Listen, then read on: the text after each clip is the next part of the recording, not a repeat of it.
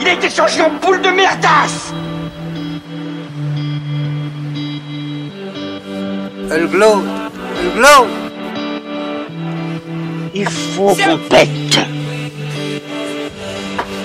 Alors moi, il m'épate, il m'épate, il m'épate, il m'épate.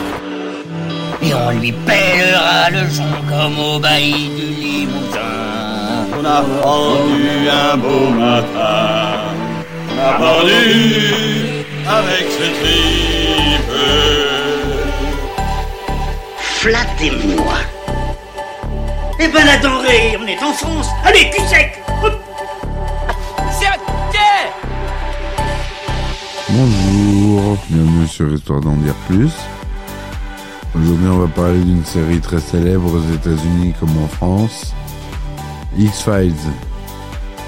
Allez, c'est parti, mon kiki.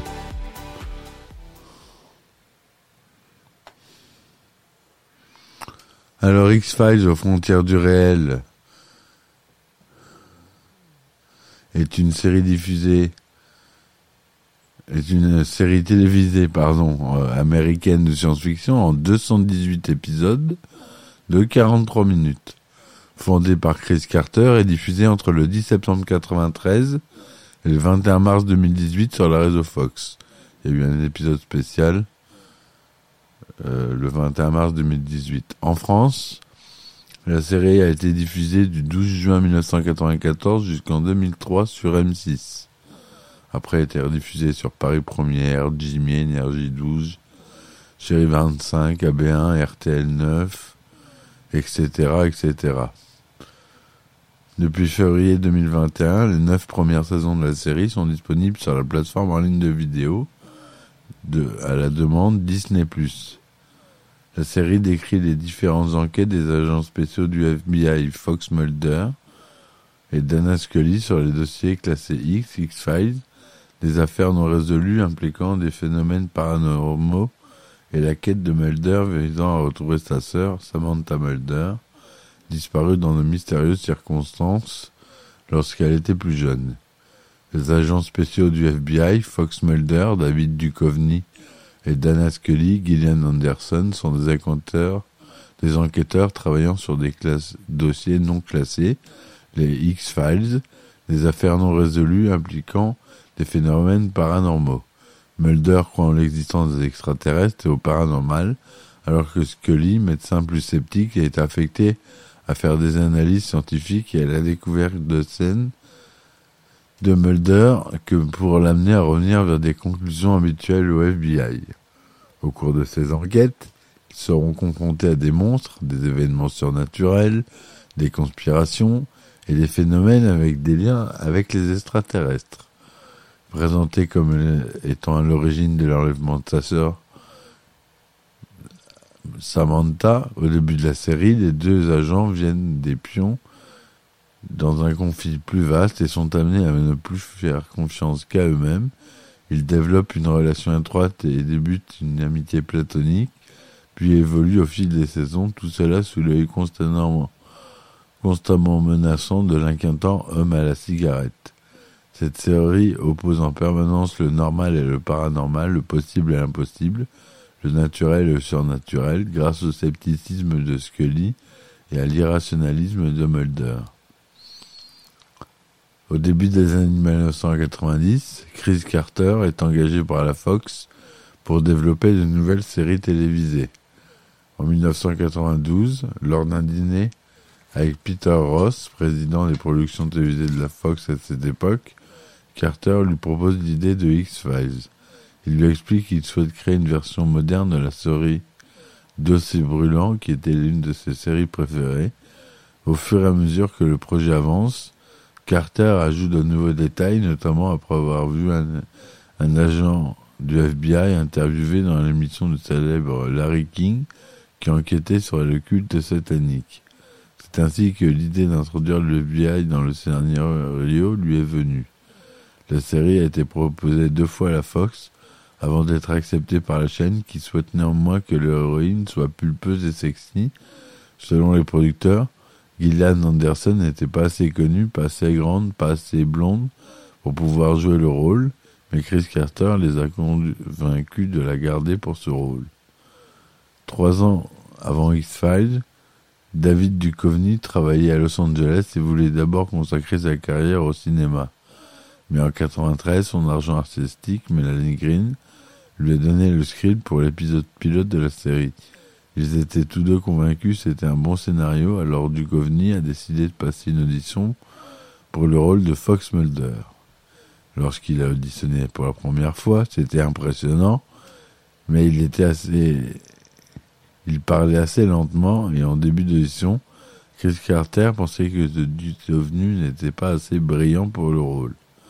Malgré tout, il allait le voir et lui a demandé s'il pouvait, par pitié, s'imaginer comme un agent du FBI la semaine suivante. Le directeur de casting de la série a été très positif à son égard. Selon Carter, Duchovny s'est avéré d'être un meilleur acteur qu'il connaissait Carter se rappelle avoir contractuellement obligé de proposer à la Fox au moins deux acteurs pour ce rôle.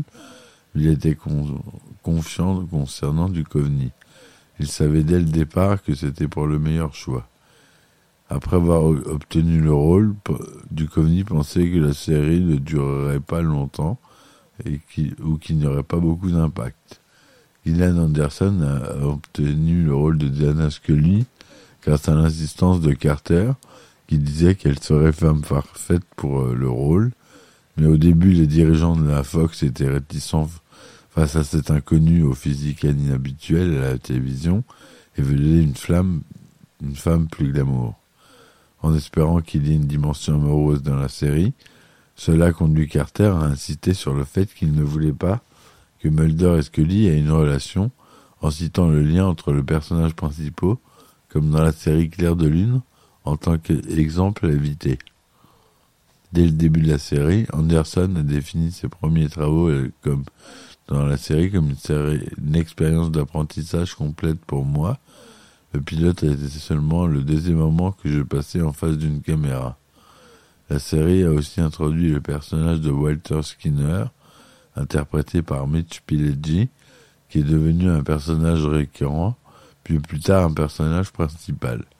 Pileggi avait auditionné sans succès pour plusieurs autres personnages de la série avant qu'il n'auditionne pour le personnage de Skinner. D'abord, le fait qu'on lui a demandé pour revenir auditionner pour le rôle l'avait rendu perplexe, jusqu'à ce qu'il découvre la raison pour laquelle il n'avait pas été choisi pour les autres personnages. Chris Carter avait été incapable d'imaginer Pileggi comme n'importe lequel de ses personnages en raison du fait que l'acteur avait rasé sa tête. Lorsque Pileggi a participé à l'audition de Walter Skinner, il était d'une humeur grincheuse et ses cheveux étaient légèrement repoussés. Le comportement de Pileggi correspondait bien au personnage de Skinner, et Carter présuma que l'acteur faisait semblant d'être grincheux. Après avoir obtenu le rôle, Pileggi réalisa sa chance d'en avoir pris été pris pour aucun des autres rôles précédents qui ne leur aurait valu qu'une seule apparition et ne leur aurait pas permis de jouer le rôle récurrent de Walter Skinner. Après le semi-départ de Duchovny à la suite de la septième saison de la série, les producteurs ont introduit l'agent spécial John Duggett, interprété par l'acteur Robert Patrick. Carter croyait alors que la série aurait pu continuer pendant encore une dizaine d'années avec de nouvelles pistes. C'est ainsi que pendant les deux premières saisons, le générique change afin d'y introduire le nouveau personnage, et Skinner qui est lui aussi un personnage principal. L'avenir de la série était incertain car au cours des dernières saisons, la présence de John Duggett n'a fait que donner une légère poussée des audiences. Tournage. Le tournage de la série a débuté en mars 1993 à Vancouver au Canada les cinq premières saisons ont été tournées et produites là-bas, mais à partir de la sixième saison en 98, la série a été tournée à Los Angeles, au sud de la Californie, sur la côte pacifique. David Duchovny en serait la cause, souhaitant se rapprocher de sa famille. Gillian Anderson voulait aussi retourner aux États-Unis. Chris Carter a décidé de déplacer toute l'équipe de la série à Los Angeles après la cinquième saison. La saison s'est terminée en mai 1998 avec l'épisode La fin, qui a été tourné à Vancouver et qui a réuni toute l'équipe ayant travaillé là-bas durant ces cinq saisons, incluant le directeur et producteur Erwin Goodwin et sa femme Sheila Larkin, qui a joué et rejouera Margaret Scully. Avec le déménagement à Los Angeles, beaucoup de modifications ont lieu pendant la sixième saison, particulièrement en coulisses avec le changement de certains membres de l'équipe technique, le nouveau chef des correcteurs, Corey Kaplan, monteur, Line Willingham, scénariste, David Aman et réalisateur-producteur Michael Watkins resteront pendant plusieurs années. Bill Rowe est devenu le nouveau directeur de la photographie et des décors. Des épisodes sont généralement devenus plus secs, plus brillants en raison du climat ensoleillé de la Californie par rapport à la pluie, au brouillard et aux forêts tempérées de Vancouver. Au début de cette saison, les producteurs ont profité sur leur nouveau lieu de tournage pour réaliser des épisodes qu'ils n'auraient pas pu tourner auparavant. Par exemple, l'épisode Poursuite, à propos d'un homme sujet à une maladie inexpliquée, un épisode qui était d'action frénétique, inhabituel pour la série, notamment en raison de son emplacement sur les routes du désert du Nevada. Le double épisode Zone 51 prend aussi place dans le Nevada, dans la zone, célèbre zone 51. Les Martiens en 1947, vous vous rappelez? L'équipe de X-Files est retournée à Vancouver avant de filmer X-Files Regeneration, le film d'après Spotty. Le scénario a été écrit spécialement pour que le film soit tourné là-bas. Le tournage a donc débuté en décembre 2007 à Vancouver sous la direction de Chris Carter et s'est achevé le 11 mars 2008. Le générique. Paul Rabwin, le coproducteur de la série, se rappelle que la création du générique avait été un sacré voyage et que Carter avait demandé à l'opérateur vidéo s'il était possible d'étirer le visage montré dans le générique. C'est ainsi qu'ils l'ont étiré graphiquement et qu'elle est devenue l'image de célèbre du générique. Pour la musique générique, Mark Snow, le compositeur de la série, avoue avoir que pour trouver la parfaite sonorité, il a fallu que Carter lui envoie des tonnes de CD pour lui dire qu'il aimait ce qu'il aimait dans chacun des CD. Le générique a donc été créé de cette manière. À l'époque, lorsque la série débuta, la musique et le visuel du générique étaient considérés comme réussis du jamais vu à la télévision américaine du fait de la rareté des moyens utilisés pour sa conception. Le générique reste même pendant les deux premières saisons, puis réarrangé musicalement à partir de la saison 3, qui restera ensuite identique jusqu'à la saison 7 incluse. Lors de la huitième saison, il fut partiellement modifié à la suite de la disparition de Fox Mulder et l'apparition de l'agent John Doggett. Ce générique aura plusieurs versions, selon la participation ou pas de David Duchovny à l'épisode, de même que celle de Gillian Anderson. Pour la neuvième et dernière saison, il, fut totalement remanié. Pour la saison 10, retour au, générique original avec l'ajout de Mitch Pileggi. Il se termine habituellement par la phrase The truth is out there. La vérité est ailleurs, dit Heidegger et Platon.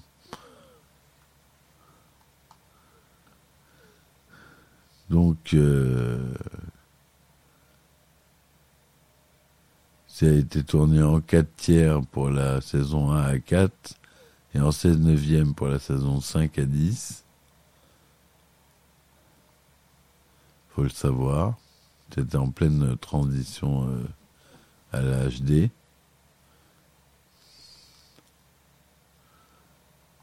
Bon, les acteurs principaux, j'en ai parlé. Les acteurs célèbres, bon, on a euh, Dean Norris, euh, Brad Dourif,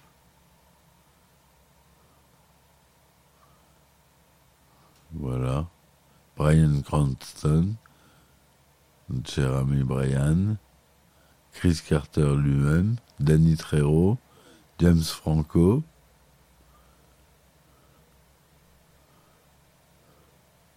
Et allez Joel Osment, qui joue dans Sixième Sens, le jeune gamin. et même Aaron Paul.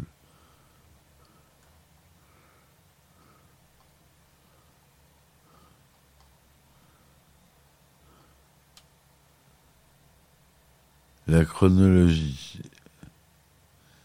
Le service des affaires, créé dans le courant des années 1940 et découvert en 1991 par les agents Fox Mulder et Diana Foley, est placé sous l'autorité du chef de section Scott Blevins, puis du directeur adjoint Walter Skinner. Les locaux alloués à ce service en disent long sur l'intérêt porté par la hiérarchie du FBI aux activités de recherche de cette équipe. Un petit bureau en sous-sol du John Edgar Hoover Building, le siège du FBI est Washington, D.C. Le service des affaires non classées, X-Files en anglais, d'où le nom de la série, a pour mission de résoudre des enquêtes ne relevant pas des schémas classiques qu'emprunte normalement la police scientifique. Elle reste souvent non classée pour cause de caractère incompréhensible et enveloppée de mystère qui les caractérise. Les X-Files sont des dossiers pour lesquels aucune conclusion ne peut être apportée. Leurs contenus sont variés, mêlant tueurs en série, ovnis, affaires toujours à l'occultisme et au paranormal. Ils sont entreposés dans les locaux du service des affaires non classées en 2002. Le service des affaires non classées est définitivement fermé avant d'être ouvert en 2016. Au cours des neuf saisons, huit agents du FBI se succèdent dans ce service. Fox Mulder, Diana Foley, Dana Scully, Alex Krisek, Jeffrey Spender, John Nugget, Leila Harrison, qui n'est affecté qu'au X-Files que pour un épisode, et Monica Reyes. Série anthologique, X-Files met en scène en renouvelant et en proposant une vision quelque peu différente, toutes les figures du genre pour appâter en dérangeant son spectateur par la puissance de fascination que peut causer l'exception, même comme elle demeure du domaine de l'hypothétique. Ces thèmes incluent les extraterrestres, la télékinésie, la pyrokinésie, les corps astrales, le vaudou, le voyage temps, les fantômes, le chamanisme, la médecine chinoise, la cryptozoologie, les loups-garous, l'invisibilité, le cannibalisme, la combustion humaine spontanée, le clonage, les vampires, les animaux, les manipulations génétiques, l'électrokinésie, la mutation, la réincarnation, les miracles, la télépathie, la technophobie, la possession et les intraterrestres. Les extraterrestres, ils sont assez discrets et cachés, leur existence est sans cesse remise en cause, de formes variées, ils sont tantôt petits humanoïdes gris aux yeux noirs, petits gris extraterrestres, tantôt une entité transportée par une sorte d'huile noire et provenant du contrôle d'êtres humains, tandis tantôt des humanoïdes pouvant prendre l'apparence de n'importe quel humain, possédant un, un, sang de couleur vert fortement toxique pour les humains, les chasseurs de primes, l'épisode. Ils possèdent des pouvoirs paranormaux comme un pouvoir de guérison.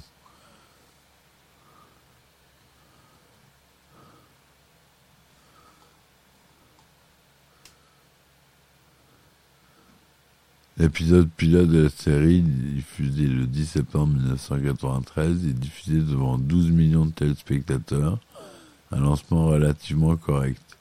La semaine suivante, la série tient bon et la Fox l'a reconduit pour une deuxième saison.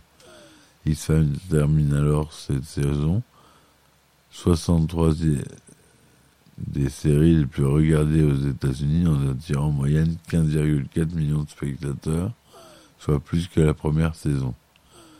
À la suite du cliffhanger de l'épisode final de la saison 2, Anasazi, le premier épisode de la saison 3 était un événement très attendu. C'est ainsi que le 22 septembre 1995, cet épisode réunit 19,9 millions de téléspectateurs. La saison 3 réalise une très grande bonne moyenne de 16,3 millions de spectateurs, se classant à la 55e place des séries les plus regardées aux États-Unis.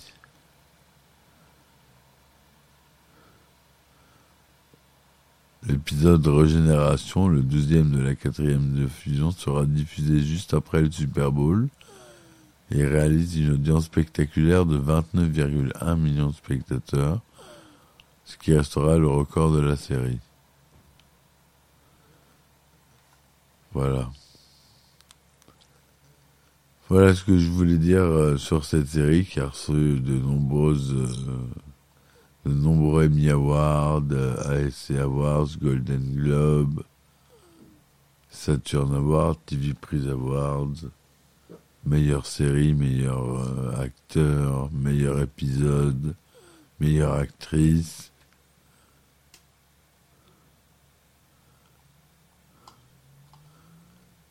Pendant la diffusion de la série, on a, ou même près de dix ans après son arrêt, plusieurs séries rendent hommage à X-Files en insérant dans un ou plusieurs des épisodes des appels, des clins d'œil.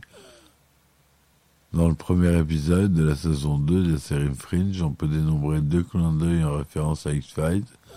On peut apercevoir Mulder et Scully sur l'écran de télévision d'un appartement. Et un peu plus tard, quand Boyles, le chef de la division Fringe, se retrouve dans une commission du même genre que celle qu'ont subi plusieurs fois Mulder et Scully. Au cours de cet entretien, Broyles s'entend dire que l'ancien bureau des affaires non classées, tout comme cette section d'enquête, s'alourdissent inutilement le budget fédéral depuis maintenant plus d'un demi-siècle et qu'il est temps d'arrêter les frais. Voilà. Bon, bah écoutez, je vous remercie d'avoir écouté cet épisode. Je vous dis à très vite euh, pour euh, un prochain. Et euh, laissez-moi des commentaires. Merci. Ciao, ciao.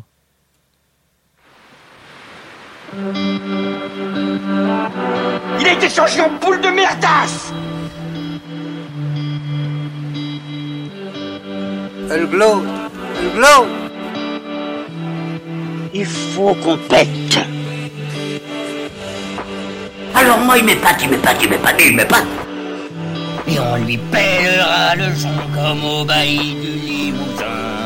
On a pendu un beau matin. On a pendu avec ce tripe. Flattez-moi. Eh ben la denrée, on est en France. Allez, cul sec